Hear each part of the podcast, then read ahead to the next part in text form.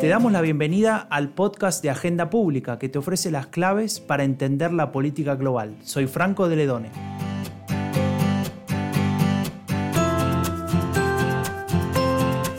Desde el inicio de la pandemia, los gobiernos estuvieron obligados a tomar decisiones en tiempo récord. Cuarentena sí, cuarentena no. Aislamiento sí, aislamiento no. Abrimos las escuelas, las cerramos, nos ponemos barbijos, ¿qué hacemos con los negocios? infinidad de decisiones que ahora parecen aún más. Pero la pregunta de hoy es, ¿en qué se basan para tomar esas decisiones? ¿A quién escuchan los gobiernos cuando deciden algo? ¿Escuchan los gobiernos? Janina, ¿cómo estás? ¿Vos qué opinas? ¿Le tenemos que dejar esta tarea a los expertos o a las expertas? Hola Franco, qué pregunta, ¿eh? otro episodio dedicado a, preguntas complicadas. Hoy para hablar de esto estamos con Esperanza Casullo, que es profesora de la Universidad Nacional de Río Negro y autora del libro ¿Por qué funciona el populismo? Un libro sumamente recomendable. También estamos con Francisco Longo, que es profesor y director del Centro de Gobernanza Pública de SADE. Y eh, contamos con Roy Covey, que es investigador en el King's College London y becario a la Caixa para estudios en Europa. Esperanza, Francisco Roy, bienvenidos y gracias por estar en, nuestro podcast. Encantado. Hola, ¿qué tal? A vosotros, gracias. Gracias, gracias. En, estos días parece producirse un divorcio entre unos políticos que están concentrados en hablar desde las certezas y unos expertos que, por lo menos en el campo de la biología, la epidemiología y la bioquímica, eh, dudan y están haciendo evidente lo que no conocemos sobre este virus. En paralelo a este relato, en la opinión pública aparece la creencia en las radios, en los medios, cuando hablan con una persona eh, desde casa, mensajes diversos, de eh, que es mejor dejárselo a los expertos. Esperanza, ¿vos considerás que esto alimenta el sentimiento antipolítico? ¿Crees que puede tener consecuencias de mediano plazo en contra de la política? Mm, yo no veo que esté alimentando el, sentimiento antipolítico. En todo caso, lo que, lo que vemos, me parece, o lo que yo veo en algunos lugares, es que lo que aparece es un sentimiento anti-expertos, ¿no? Que es un discurso, y, que paradójicamente es un discurso que aparece enarbolado por algunos políticos. Eh, la verdad es que uno de los rasgos más notables de este último momento y más preocupantes para mí es ver cómo eh, aparece la politización de la experticia. Por supuesto que los políticos, los expertos no son eh, profetas y no tienen verdades reveladas, pero lo que parece eh, en algunos, sobre todo con algunos presidentes, de lo que yo estudio, ¿no? el caso de Brasil, Estados Unidos, es la, en España también aparece hay, un fuerte discurso de decir, bueno, los epidemiólogos, los expertos no saben. Eh, y esto tiene consecuencias prácticas. Hace poco leí un, par de papers que decían que, en por ejemplo, que en los países en donde miembros de la clase política eh, tenían un, discurso que tiraban para abajo el conocimiento experto, eh, por ejemplo, los cumplimientos de las cuarentenas eran porcentualmente menores que en otros países. ¿no? Lo que estamos viendo ahora, más que la expertización de la política, es la politización de la ciencia. Muy, muy, muy claro, sí. En, en, un artículo de Agenda Pública, Roy analizaba las decisiones tomadas por Boris Johnson en Reino Unido y mostraba a Roy el peso del super forecasting. Esto es el aprovechamiento de la capacidad aumentada de gestionar y analizar datos para realizar predicciones colectivas cada vez más exactas. Esto condujo a adoptar, aunque por un corto tiempo, la apuesta por la inmunidad colectiva, Ahora esto lleva a otra pregunta, que es quiénes son los expertos. O sea, ¿estos son expertos y qué rol tienen? ¿Cuál es tu opinión, Roy? Claro, es, eh, era muy complicado entender esta dinámica, como, como podemos ver, de incluso de enfrentamiento entre expertos en el caso británico, porque eh, lo que era curioso era que estos mismos expertos que pronosticaban pues un, un impacto menor apostando por la, por la inmunidad colectiva, no eran conscientes de que primero se enfrentaban pues, pues a ese abismo ¿no? de, un cuarto de millón de, posibles fallecidos y luego que además que una información que no, con la que no contaban, que era que el pueblo británico o en general eh, la ciudadanía de muchos países sí que estaría dispuesta a aceptar las condiciones de confinamiento. El problema de, estos expertos que simplemente se basaban en, proyecciones de datos hacia el futuro es que si no incluían la información que además, eh, pues por ejemplo, los gabinetes de gestión de crisis habían, habían considerado, entonces estas predicciones no podían eh, tener en cuenta una medida como la del confinamiento, que al final sí que se ha demostrado que la mayoría de la población británica ha podido seguir.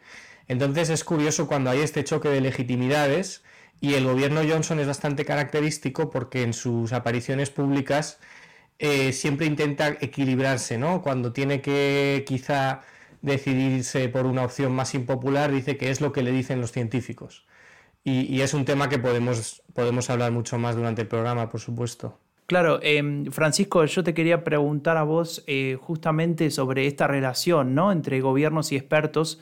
Vos hace poco escribías en Agenda Pública eh, sobre la existencia de un cierto distanciamiento entre, entre el proceso político y el conocimiento experto. ¿no? Entonces, ¿vos qué pensás? ¿Qué puede llegar a explicar esta, esta falta de articulación entre estas esferas? Por ejemplo, en el caso español o en general. Bueno, una de las cosas que ocurre es que eh, los políticos se acuerdan de los expertos solo mm, muy de cuando en cuando. Mm, podríamos decir que es como quien solo va al dentista cuando le duele una muela, pero luego pues no se dedica a relacionarse eh, en una fase más preventiva o, de mantenimiento, ¿verdad? Lo que suele suceder es que los políticos cuando se relacionan con los expertos, cuando requieren a los expertos es buscando un recurso esencial, especialmente en contextos críticos, que es la legitimidad de sus decisiones. Y el problema con el que se encuentran es que muchas veces las respuestas de los expertos no son claras. Cualquiera que viva en un contexto académico sabe que el conocimiento experto, la ciencia, duda, debate, eh, explora, experimenta, aprende. Y, y, la política, especialmente la política que tenemos ahora, es una política que tolera mal estos escenarios de exploración y de aprendizaje y busca respuestas simples y categóricas. Y ordinariamente siempre encuentra en los expertos algún tipo de clavo ardiendo donde agarrarse para, eh, digamos, eh, tomar eh, las decisiones que en el fondo son más decisiones políticas que decisiones derivadas del conocimiento experto. Es evidentemente una relación bastante tortuosa y en, un contexto como el de la pandemia, eh, lo estamos experimentando con claridad. Es eh, interesante atando cabos lo que comentan los tres, porque nos lleva un poco a ver también en qué medida los contextos importan, ¿no? Eh, Esperanza decía que el hecho de que líderes como Bolsonaro estén con un discurso negacionista, digamos, de la pandemia, de alguna manera baja la efectividad del, confinamiento, o bueno, la aceptación del confinamiento. Y Roy decía más bien que en el caso de Reino Unido lo que, podría, lo que pasaba era que la gente estaba dispuesta a confinarse, pero el gobierno no daba pasos en ese sentido, ¿no? Y eso nos lleva muy claramente al escenario que estaba eh, describiendo Francisco, de, tensión entre la política y, los expertos que parecen ser múltiples tensiones, ¿no? Una por las distintas dinámicas que acabas de señalar, eh, Francisco en relación a la política que necesita eh, gobernar o, generar políticas desde las certezas, políticas públicas y tomar decisiones, y unos expertos que están en un contexto de incertidumbre donde hay muchas variables que quedan sueltas. Eh, ¿qué, relación nos permite establecer esto con los escenarios en los que ustedes están? Por ejemplo, ¿qué es lo que ocurre en este momento en Argentina en relación a esta relación entre expertos y, gestión de gobierno, cuál ha sido el momento posterior en Reino Unido y qué es lo que está pasando ahora en España. ¿Podrían resumirlo en unas pocas palabras? Yo creo que me, interesaba retomar muy cortito algo, que escuché recién, que es las pujas entre expertos. ¿no? Me parece que aparte acá también hay una, unas pujas, y los vemos muy claramente en Argentina, eh, entre políticos y entre, o sea, quién es un experto y quién tiene el capital simbólico para ser considerado experto. Otra cosa interesante es que hoy vemos eh, que, que sube, por decirlo así, el capital simbólico de médicos, infectólogos, epidemiólogos, pero sin embargo sigue existiendo el hecho de que muchos de los que se piensan a sí mismos y a los que llaman los gobiernos no son de estos campos, sino que aparece el rol de economistas, inclusive, por ejemplo, en Estados Unidos y en Inglaterra, algunas de las decisiones se basaron en papers, por ejemplo, publicados por abogados. Este, el famoso paper que eh, decía que iba a haber solamente 5.000 muertos en Estados Unidos del coronavirus y que parece que fue muy influyente en el gobierno de Trump, fue escrito por un, por un eh, profesor de, abogado de Derecho Constitucional. Y esto en Argentina es bastante fuerte, ¿no? Es decir, el gobierno actualmente en Argentina basa muchas de sus decisiones em, en un comité de expertos que en su gran mayoría son epidemiólogos e infectólogos. Eh, todos ellos, la verdad es que con muchas, todo tipo de diplomas y, trayectorias. Eh, la el, eh, general el consenso me parece que es bastante similar a lo que vemos en otros países, es decir, la, ciudadanía está asustada, apoya las cuarentenas, no quiere, pero si hay un sector muy vocal de la oposición, no toda la oposición, quiero ser muy clara en esto, un sector que sobre todo son figuras que hoy no tienen responsabilidades de gobierno, son exfuncionarios del anterior gobierno que no gobiernan hoy, están en, el llano.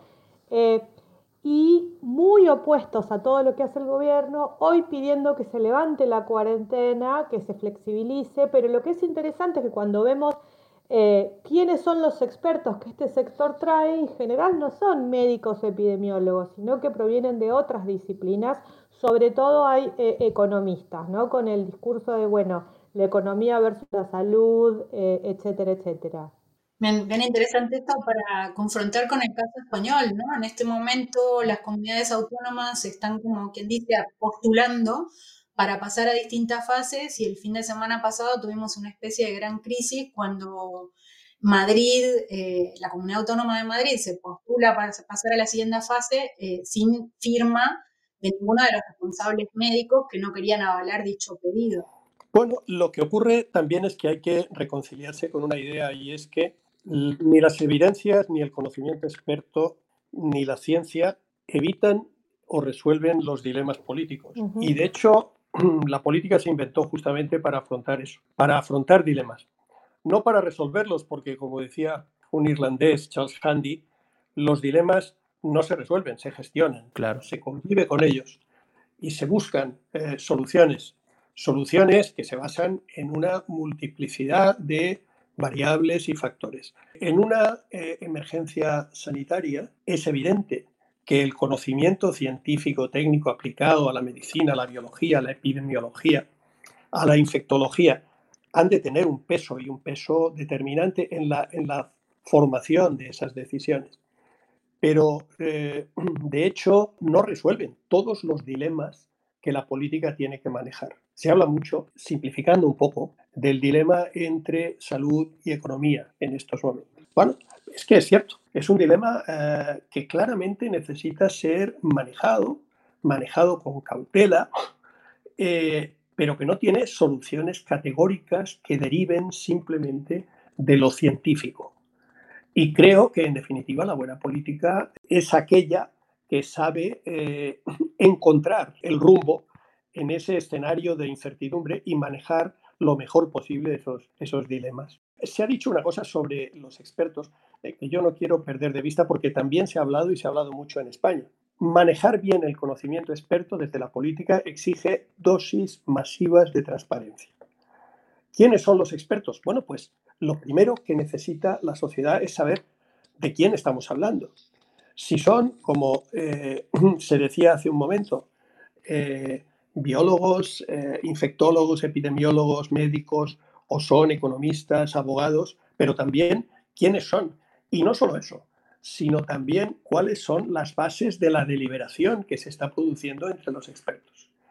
Y, y si eso no existe, lo que ocurre es que los gobiernos pretenden convertirse en una especie de oráculos que invocan a expertos que nadie conoce y que les dotan de una legitimidad que está por ver si tienen.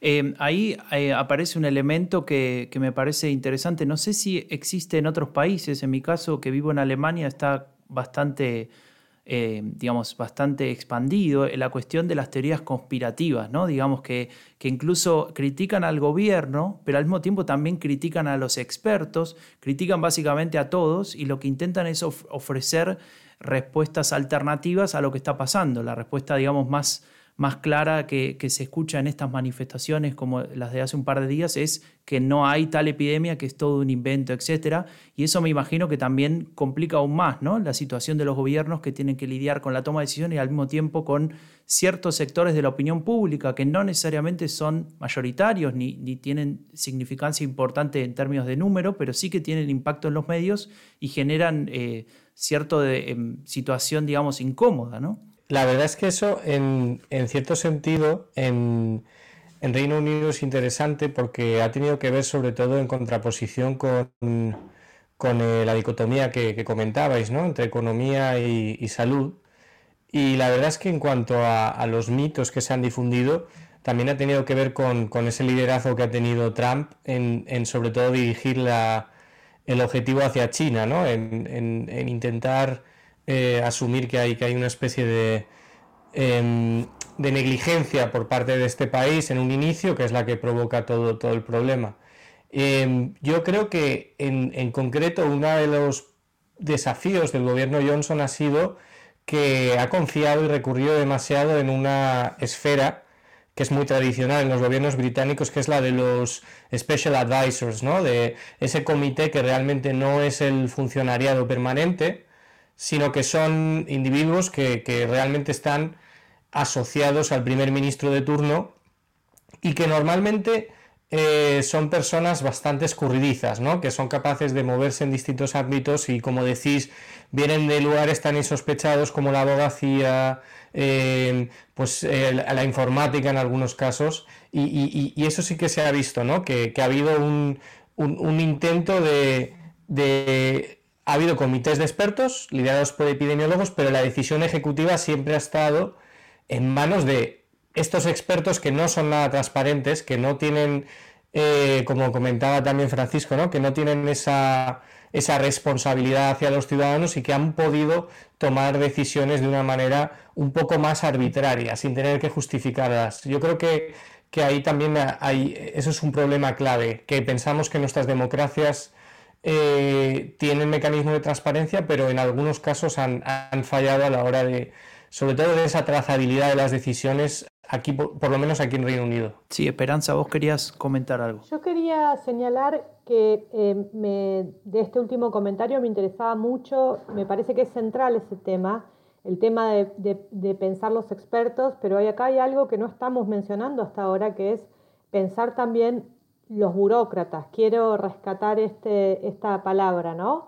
Eh, porque por lo menos en el caso argentino lo que estamos viendo es que gran parte de la gestión, y yo, en mi opinión particular, de las cosas que se están haciendo bien en la gestión eh, de, la pandemia, no necesariamente, o sea, son expertos, pero son además expertos que son funcionarios de las burocracias del Estado que están hace 10 o 15 o 20 años en el Estado eh, trabajando esa área específica y que la verdad sinceramente hace seis meses en la Argentina no teníamos ni idea de cómo se llamaban, ¿no? Y ahora los vemos todos los días eh, en, eh, en, la televisión. Me parece que acá hay otra tensión y algo que tendríamos que pensar, que es cuando uno dice recurrir a los expertos, uno piensa en, bueno, estos comités o special advisors que se arman en la, en la crisis, pero en realidad las capacidades estatales no se, no se arman así, ¿no? sino que la experticia teóricamente se tiene que institucionalizar y esto lleva tiempo, lleva recursos y es una tarea que se hace hoy para utilizarla dentro de 10 o 20 años en circunstancias. Me parece que esto es una dimensión de la experticia que sería que, muchos, que muchas veces se niega o se olvida y que hoy me parece que es crucial recuperar. Sí, creo que es un excelente comentario. Eh, hace poco publicábamos en Agenda Pública un análisis de Pacheco sobre Corea, donde justamente incidía en esto, ¿no? Como que en, general se ha tendido a resaltar que era una cuestión de cultura política, la obediencia asiática, el confucianismo, pero en realidad es una cuestión de aprendizaje de pandemias anteriores y de construcción de las capacidades estatales, lo que explica que estén llevando adelante eh, una buena gestión de la pandemia. Y creo que es un muy buen punto ese, ¿no? que está muy sobre la mesa en estos días, en la apelación a, un rol eh, más revitalizado del Estado en la gestión de la crisis económica, que puede ir a unas cuestiones más de largo plazo y no solo a resolver la problemática actual. Sí, es un, eh, era además un gran texto este que publicó Agenda Pública sobre, sobre Corea, porque eh, aclaraba bastante la importancia de la capacidad institucional, como ahora se destacaba. No, yo no puedo estar más de acuerdo. Lo que creo es que además, cuando hablamos de expertos, hablamos a veces de expertos de diferente signo y de diferente valor simbólico y por lo tanto aportación a la legitimidad de los gobiernos. Y creo que mm, vamos a verlo dentro de muy poco. Porque tan pronto como la sociedad pierda una parte al menos de la angustia y del miedo al virus, lo que vamos a afrontar son escenarios de enorme devastación económica eh, con eh, enormes consecuencias sociales. De hecho, ya están apuntando, son, son evidentes. Pero probablemente la atención está todavía más en, eh, en los procesos de desconfinamiento, en el riesgo, etcétera, que en esto otro. Tan pronto como esto ocurra, el peso de esos expertos de las ciencias duras, de los que aspiran a publicar sus papers en Science y en Nature y en las en las grandes revistas eh, científicas, cederán su paso mm, a expertos de las ciencias sociales, fundamentalmente a economistas, a sociólogos, a politólogos, etc. Y desde luego, entonces el peso de la experticia va a tener un valor simbólico y una aportación a la legitimidad muy diferente. Y, en ese momento, eh, la relación entre eh, entre gobiernos y expertos se va a conjugar de manera, desde mi punto de vista, bien diferente. Ahí, ahí sí que me gustaría comentar una cosa que no sé si, si también lo habéis visto. En, en el tema de la gestión sanitaria la gestión económica, lo que se ha observado, sobre todo en el aspecto económico, por ejemplo, en el Banco Central Europeo, en la Reserva Federal estadounidense, una suerte de aprendizaje de los expertos de su experiencia anterior. Eh, me explico. Eh, digamos que el pragmatismo, por ejemplo, de la Reserva Federal, que, ha abierto líneas de crédito con países que antes no tenían líneas de crédito directas, como con Brasil, con México, o por ejemplo las decisiones del Banco Central Europeo desde el primer día. Estos son expertos, pero como que han actuado con un pragmatismo y con una movilidad eh, casi como bueno, casi no, quiero decir, han tomado decisiones políticas, ¿no? Y, hemos visto esto, em, sin embargo, también en el conflicto con el, con el Tribunal Constitucional Alemán sobre la decisión del Banco Central Europeo. Y me pregunto, eh, pues como dice, como dice Francisco, ¿no? si vamos a empezar a ver más conflictos de este tipo según eh, los gobiernos decidan que ciertas salidas económicas son más convenientes que otras, porque en la economía está claro que no hay un pensamiento único. Entonces, em, no sé, me, ha resultado curioso ese, ese contraste eh, de, indecisión a veces ¿no? de los ejecutivos y sin embargo un pragmatismo y una decisión muy directa de, de, pues, de Lagarde y, de, y del liderazgo de, la Reserva Federal estadounidense.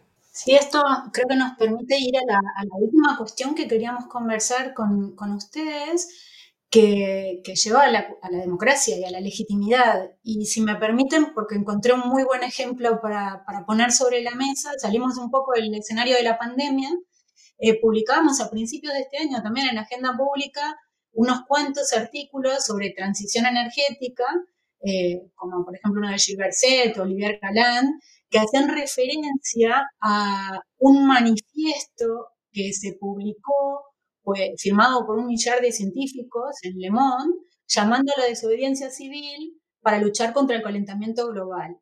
Y unos cuantos autores, como estos que acabo de mencionar, pero otros también, señalaban que, claro, hay un conocimiento científico, experto, etcétera. Algunos de nosotros podemos coincidir con la importancia de llevar adelante este tipo de objetivos, Pero está la cuestión de la legitimidad también, hay unos procedimientos democráticos, ¿no? Y no pueden tomarse las decisiones simplemente en función de la expertise, porque como venimos discutiendo comentando hace ya unos cuantos minutos, toda esa expertise también duda y es cuestionable y también tiene perfiles ideológicos y políticos y demás.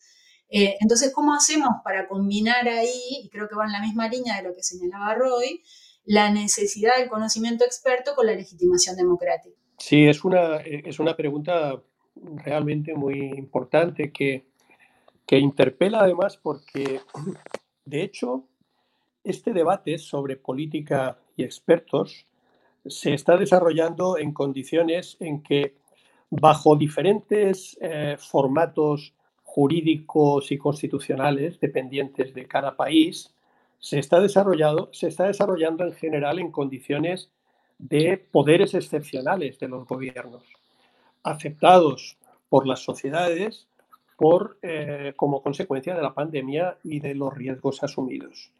En España esto se le llama constitucionalmente estado de alarma y tiene otros nombres en otros países eh, y otros, como digo, eh, formatos normativos. Lo que está claro es que es una situación excepcional.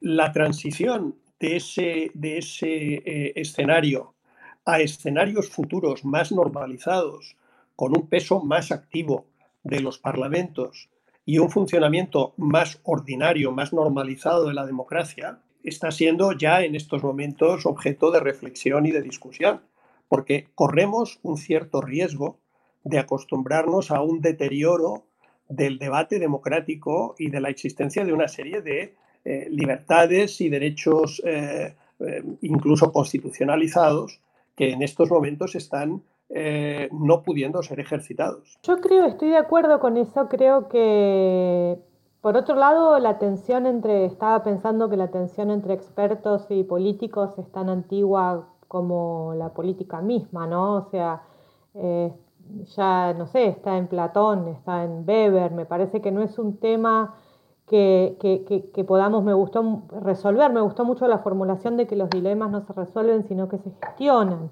Me parece que la, pregunta es cómo gestionar democráticamente estos, estos dilemas. Eh, me parece que al mismo tiempo eh, hay ciertos datos que pueden ser eh, positivos o que pueden pensarse como puntos de apoyo positivos para pensar no solo el sostenimiento, sino la ampliación de, de los debates democráticos eh, y que no se produzca una clausura tecnocrática, eh, por decirlo así, ¿no? Eh, un dato interesante es que, por ejemplo, nunca se, transnacionalizó tanto el, debate científico como sobre la pandemia. Un dato que me mencionan todas las personas que trabajan en los temas sanitarios, epidemiológicos, es que en este momento prácticamente todo el mundo que está investigando sobre estos temas está poniendo todo lo, que se conoce, lo que investigan día a día en acceso abierto en, todo tipo de redes, ¿no? Eh, y, los investigadores pueden ver minuto a minuto lo que están haciendo prácticamente los laboratorios en todo el mundo. Y por otro lado, otra cosa que a mí me resulta interesante es que epidemias y pandemias hubo antes, pero una cosa que también es bastante novedosa de esta es que la estamos siguiendo segundo a segundo con, las redes sociales, con nuestros amigos, con nuestros familiares, por WhatsApp, eh, que también esto me parece que conlleva una sensación de angustia por un lado, porque hay un, un exceso de información, pero por otro lado a mí se me hace que va a ser muy difícil, aun si los gobiernos quisieran, generar algún tipo de clausura epistémica eh, sobre... Que, y también esto, también esto ayuda a una, a una especie de politización muy grande, discusión muy grande, pero me parece que el, desafío en todo caso es tratar de contener eso, eh, que, generar procesos de, silenciación de estos, de, de, estos fenómenos me parece que va a ser muy difícil. Vos, Roy, ¿cómo lo ves este, este este punto que está señalando Esperanza. Sí, yo creo que es, muy interesante y también recogiendo lo que, lo que decía Francisco, ¿no? Porque es verdad que, las tradiciones de cada país yo creo que han prevalecido. Por ejemplo, en el caso aquí británico, eh, la respuesta fue muy directa, se disolvió el Parlamento unas semanas y la verdad es que sí que ha habido unos dejes un poco que diríamos, eh, bueno, quizá el término autocrático es exagerado, ¿no? Pero sí que se ha producido algo que también hemos visto en ocasiones en España, por ejemplo, ruedas de prensa de los políticos sin preguntas, eh, rechazo a comparecer en ciertos medios por ser considerados críticos. Em, pero a pesar de todo, creo que eh, la crisis también ha despertado la politización de otros elementos. Y, bueno, ya, lo he comentado antes, no quiero ser muy pesado, pero sí que pienso que, por ejemplo, en la ciudadanía, en la ciudadanía europea eh, hay una concepción de que mucho más poderosa, yo creo que en la anterior crisis, de que la gestión económica eh, se puede politizar y que también depende de, intereses. Y yo creo que, em, pese a que para algunos lo han leído con pesimismo, ¿no? como que esto fomenta pues desunión dentro, de, dentro del continente, yo creo que es interesante y que, es incluso positivo que, se incluyan esos conflictos, esas diferencias de los países a la hora de abordar sobre todo la recuperación económica. Porque cuando existen, por ejemplo, desconfianzas y no se, no se hablan, eso puede ser todavía más negativo para la cooperación. A nivel doméstico, eh, pienso lo mismo que, que, Esperanza. Yo creo que va a ser muy complicado para que los gobiernos en, en los sistemas liberal parlamentarios, digamos que se acostumbren demasiado a estos poderes ejecutivos, aunque de alguna manera sí que corresponden a una tendencia de las últimas décadas de un reforzamiento general ¿no? en estos países del poder ejecutivo. Y eh, esta crisis es, es un ejemplo más, pero quizá nos puede servir de lección ahora cuando volvamos a la normalización y veamos cómo vamos a gestionar la crisis climática, que en algunos aspectos tiene paralelismos con, con esta crisis del coronavirus. Francisco, no sé si vos querés agregar algo. No, solo, solo, solo decir que en España esta tendencia eh, yo creo que tiene algunas manifestaciones anteriores a la pandemia, como por ejemplo el uso masivo en los últimos eh, dos años de la figura del decreto ley para impulsar decisiones desde el gobierno. Yo creo que evidentemente las democracias liberales eh, van a resistir estos periodos excepcionales, pero no está de más precaverse. Muy bien, y tratamos de abarcar la mayoría de los aspectos de esta situación, ¿no? Digamos, de a quién tiene que, tienen que consultar los gobiernos para eh, tomar las decisiones. Así empezamos este podcast, este, este episodio de hoy. Y te pregunto a vos, Janina, que digamos la respuesta que nos, que nos deja de alguna forma sin dormir, ¿no? Entonces, ¿qué decís vos, Janina? ¿Se lo dejamos a los, a los expertos o no? No, Franco, no se lo podemos dejar a los expertos, pero los necesitamos. También, como, comentaba, creo que enfatizaba sobre todo Francisco, se necesita transparencia, como decía Esperanza, capacidades estatales, los burócratas, que, muy bien resaltaba, eh, y los canales de legitimidad democrática, que mencionaban los tres, también Roy. O sea, que también haciéndome eco de lo que decía Esperanza, creo que no se trata de resolver la ecuación, sino de gestionarla de la mejor manera eh, y con mayor legitimidad democrática. Así que mm, les agradecemos mucho, Esperanza, Roy y Francisco, por haber participado en el podcast. Un abrazo para todos. Un placer. Un placer, sí, un abrazo. Muchas gracias para todos, muchas gracias a vos que nos estás escuchando. Eh, acordate de cuidarte, acordate de cuidarnos, respetando lo que dicen las autoridades. Eh, y no te olvides de visitar agendapublica.es, podés suscribirte a nuestro newsletter, podés también eh, visitarnos en la web, como bien decía, o esperar hasta el próximo domingo cuando publiquemos un nuevo episodio de esto que es el podcast de Agenda Pública, que te ofrece las claves para entender la política global. Yo soy Franco de Ledone y nos vemos muy pronto.